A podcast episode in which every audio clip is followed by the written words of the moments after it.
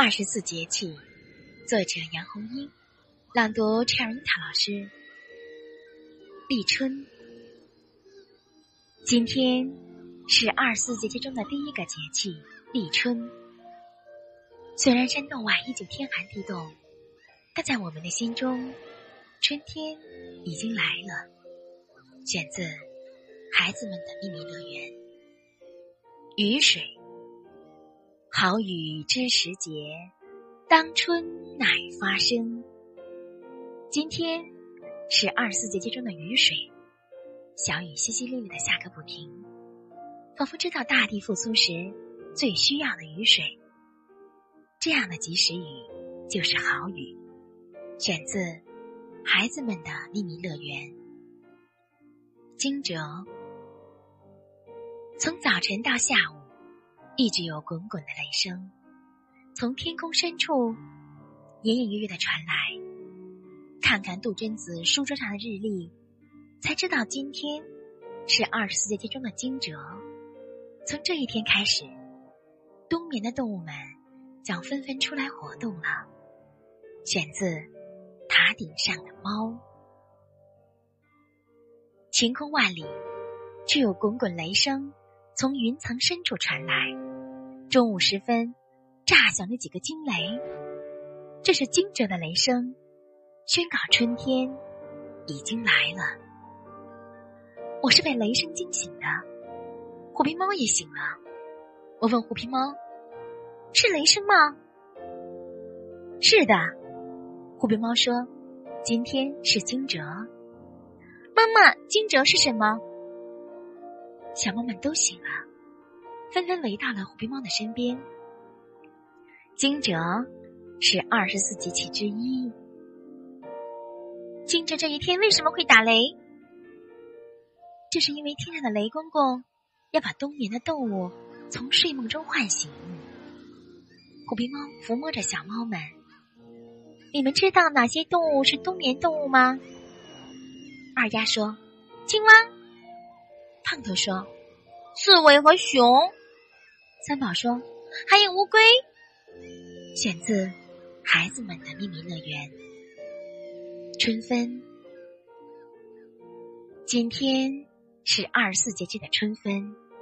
如果说昨天的黑夜还比白天长一点儿，那么今天白天和黑夜一样长。选自《塔顶上的猫》。清明。清明节的白菊花还没有枯萎，静静地躺在坟上，在皎洁的月光下更显凄美。坟头上还插着三只天堂鸟花，那是小可怜的哥哥姐姐弟弟祭奠他的花。他们希望天堂鸟能把哥哥姐姐对小可怜的思念带到天堂去。球球老老鼠祭奠小可怜的那块点心，也还摆在那里。不知小可怜有没有去尝一点？选自《又见小可怜》。谷雨，今天是二十四节气中的谷雨，也是春季里的最后一个节气。在这多雨的季节里，充沛的雨水滋润着万物蓬勃生长。选自《樱桃沟的春天》。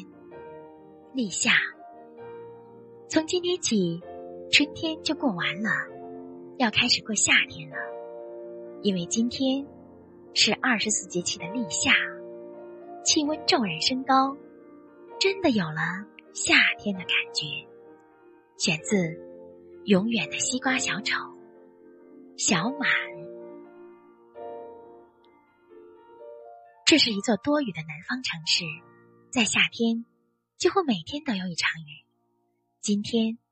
是二十四节气的小满，满有两个意思，在南方是雨水太多的意思，在北方是农作物还没长饱满的意思。选自《永远的西瓜小丑》。芒种。阿黄说：“今天是二十四节气中的芒种，对于二丫和三宝这些从城里来的小猫来说。”他们还是第一次听到芒种这个节气。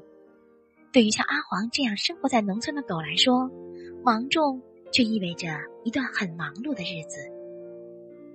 芒种前，芒种田，芒种后，芒种豆。爱管闲事的阿黄对农活也很精通。如果没有这场大地震，这个时候，樱桃沟的樱桃熟了，麦子也熟了，人们正在喜庆丰收。选自《一头灵魂出窍的猪》。大雪，今天是二十四节气中的大雪。早晨，树叶、草叶都变白了。选自小白的选择。